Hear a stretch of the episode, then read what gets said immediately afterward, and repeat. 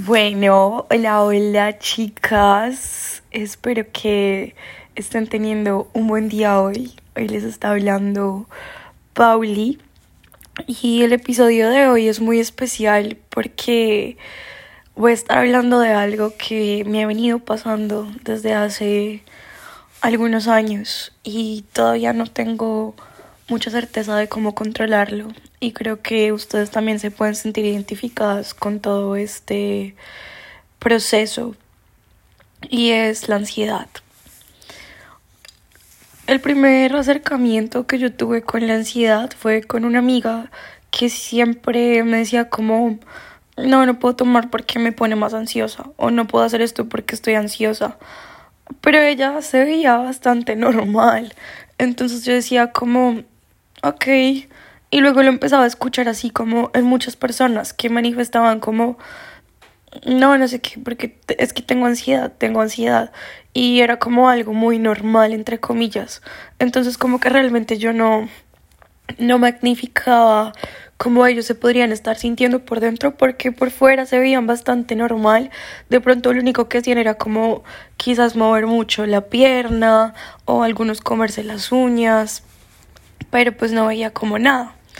Luego tuve un novio que tenía ansiedad y pues ya digamos que conociendo una persona más a fondo y compartiendo más tiempo, sí puedes empezar a identificar como ciertos comportamientos donde, ok, eh, tener ansiedad eh, puede llegar a ser difícil y no solamente como decirlo pero no parecer nada, sino que realmente cuando tienes ansiedad no puedes concentrarte o no puedes eh, seguir estudiando por mucho tiempo o no puedes dormir y son cosas que pues ahí yo empecé a ver pero pues normal a mí en ese momento hasta ese punto yo no sabía que tenía ansiedad probablemente la tenía desde mucho antes de tener mis um, síntomas más fuertes, porque yo era una persona que necesitaba todo el tiempo estar haciendo algo. Si yo no hacía algo, yo me desesperaba. Entonces, literal, yo hacía algo desde que yo me despertaba hasta que yo me acostaba.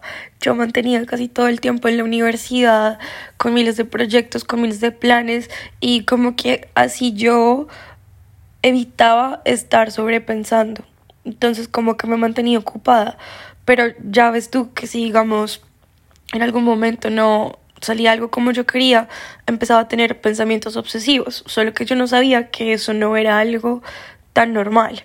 Y digamos, yo me obsesionaba mucho con cosas relacionadas con el medio ambiente en ese momento. Entonces, digamos, si temblaba, yo empecé a pensar en el temblor, pero como, no, es que esto pasa por la contaminación y entonces eh, tengo que hacer esto, tengo que hacer lo otro, entonces el mundo se va a acabar en yo no sé cuánto tiempo. Y como que, pum, pum, pum, pum, pum, yo me obsesionaba. Pero, pues digamos que en cierta forma sí era un poco feo, pero no era tan malo porque yo seguía mi vida, entonces como que no le prestaba mucha atención. Pero ya viene el momento en que tuve mi primer ataque de pánico y fue relacionado a el alcohol. Fue un tiempo en el que yo no estaba en Colombia, sino que estaba en un campamento de verano en Estados Unidos y yo sentí que me iba a morir. O sea, de verdad, eso llegó como out of nowhere, como de la nada. Yo estaba un día como trabajando pero pues siempre como que también mientras que trabajaba nos estaban ofreciendo trago y pues yo era como trago gratis, ¿por qué no? Y yo empecé, yo empecé a sentir que yo no podía respirar, luego yo no podía casi ver, no podía enfocar las cosas. Y luego sentí como que me iba a desmayar y mi corazón estaba que se me salía y yo decía, me volví loca. o sea, yo dije, ¿qué es esto? Me volví loca. Pues obviamente uno cuando estudia psicología, yo estudio psicología, pues uno lee estas cosas y uno como que más o menos tiene idea, pero no es lo mismo a leerlas que a vivirlas uno mismo, ¿no? O sea, como que uno puede ver ciertos como características en otras personas, pero cuando uno le pasa es como que, ¿qué es esto? Y ese ataque de pánico se sintió muy mal. Cuando regresé a Colombia tenía tanto miedo de que me pasaran esos ataques de pánico que solo salía con mi mamá y me pasaban esos ataques, como que me duró pasando esos ataques como por tres meses, Pero, o sea, realmente pasaban de la nada, cualquier cosa me podía hacer sentir así y yo no podía ni siquiera respirar. Entonces yo en ese momento yo, yo creí que yo me estaba volviendo loco. Yo no, no entendía qué estaba pasando, pero yo dije, bueno, acá fue. Es, es muy fuerte hablar de estas cosas porque creo que está comúnmente normalizado hablar de, de problemas físicos como bueno, mi historia con el diabetes, bueno, mi historia superando el cáncer y todo el mundo te dice, ay, tú eres un guerrero, tú eres un luchador. Y claro que lo eres, pero nadie habla de lo difícil que es cargar con problemas mentales. Y realmente si lo decimos, entonces como que decimos, ay, esta persona como que mm, no funciona bien, esta persona como que es rarita, esta persona como que quizás no puede hacer este trabajo o quizás no debería tener una pareja, ¿cierto? Entonces como que son cosas que uno prefiere pues callárselas para que no lo tilden de raro, de loco. Lo que pasa es que estoy muy segura que en este tiempo, debido a las redes sociales, debido a la exposición que tenemos con la tecnología, debido a que ahorita todo se trata del trabajo y las relaciones sociales se dejan aparte, la ansiedad se ha convertido en la enfermedad del momento. Porque no estoy acá hablando desde datos estadísticos ni desde la parte psicológica, no como psicóloga, sino estoy hablando desde mi propia experiencia hablando con amigos, casi todos han sufrido de esto en algún momento y, y casi todos han tenido que comérselo callado, porque es como me pasó a mí, ni siquiera sabían qué estaba pasando. Entonces, pues es muy duro. Después de eso yo dije, bueno, se me calmaron como los ataques de pánico, que los ataques de pánico eran como lo más fuerte, o sea que literal yo ya ni siquiera podía respirar pero pues ella empezó a tener como más ansiedad, más ansiedad, al punto de que todo el tiempo me ponía ansiosa por cosas que no, pues que realmente no me tenían que poner ansiosa. Entonces yo dije, no, pues voy a ir a un psicólogo. Y ahí fue que ella me dijo, lo que tú estás experimentando es ansiedad. Ponerle un nombre a lo que me estaba sucediendo, primero me dio una tranquilidad, porque fue como, no estoy loca, solo estoy teniendo ansiedad. Y segundo, como que me ayuda a entender pues que era todo lo que estaba pasando. Entonces cuando uno tiene ansiedad como que uno siente que no puede controlar esa situación. En este caso para mí en estos últimos dos años ha sido ¿qué voy a hacer con mi vida profesional? Me debo quedar en un país que no es el mío y seguir luchando por conseguir una visa de trabajo, por conseguir estudios o me debo devolver a mi país y eh, no saber cuánto me voy a ganar y si voy a conseguir un trabajo en lo que yo estudié. Entonces, obviamente es una situación de que hay que tomar una decisión, pero mi cuerpo y mi mente me está diciendo, estás en riesgo. Y como estoy en riesgo en todo momento, entonces estoy alerta. Como estoy alerta, pues no me puedo concentrar en otra cosa. Entonces ha sido muy difícil porque realmente yo me he venido sintiendo así casi que todos los días y casi que todo el tiempo. O sea, no es como que yo te diga, me siento así como una hora y luego ya. No, o sea, es como algo de que taca, taca, mi mente nunca descansa. Mi mente está está ansiosa todo el tiempo. Entonces, por eso uno como que no se puede concentrar, le cuesta mucho hacer las cosas que tiene que hacer. El alcohol, como decía mi amiga en ese momento, que yo le decía como, ay, pero es que tú si eres aburrida, tenemos como 18 años, deberíamos estar tomando los fines de semana.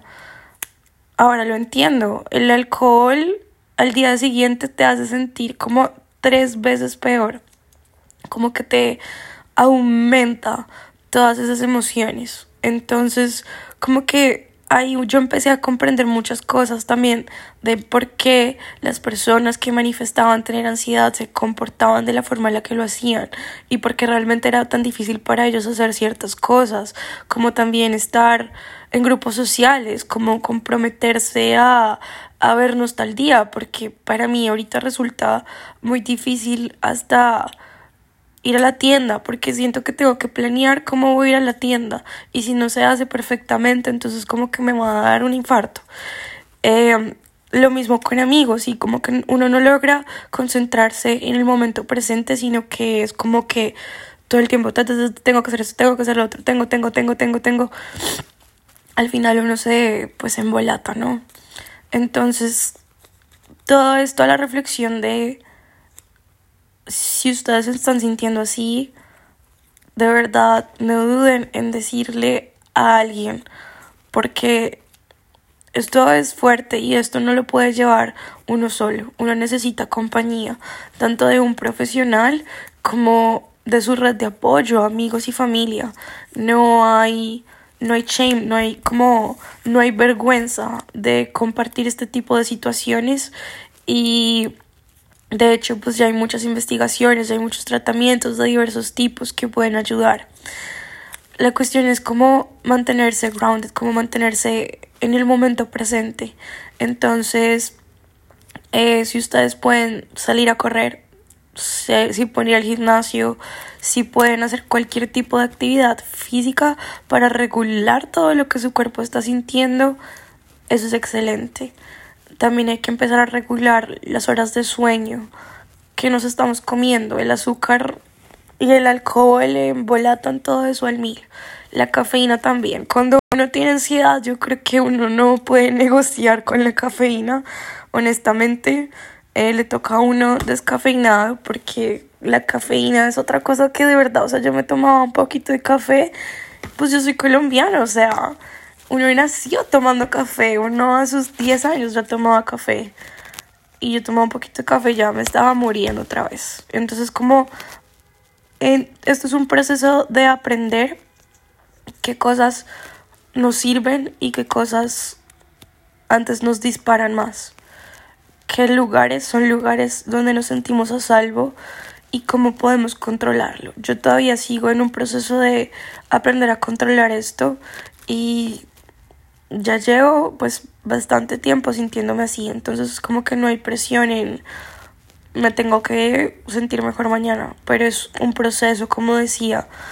Entonces, a mí que me funciona, me funcionan las aromáticas, me funciona ver una serie que me gusta mucho, me funciona abrazar un peluche, una almohada, una persona, si ustedes pueden, sus gatos, sus perros.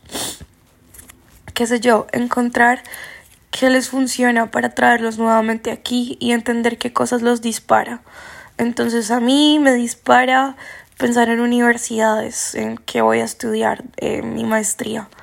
Entonces es algo que tengo que hacer, es algo que no puedo yo seguir como... Mmm, procrastinando. Pero, ¿cómo lo voy a hacer? ¿Cómo lo voy a abortar?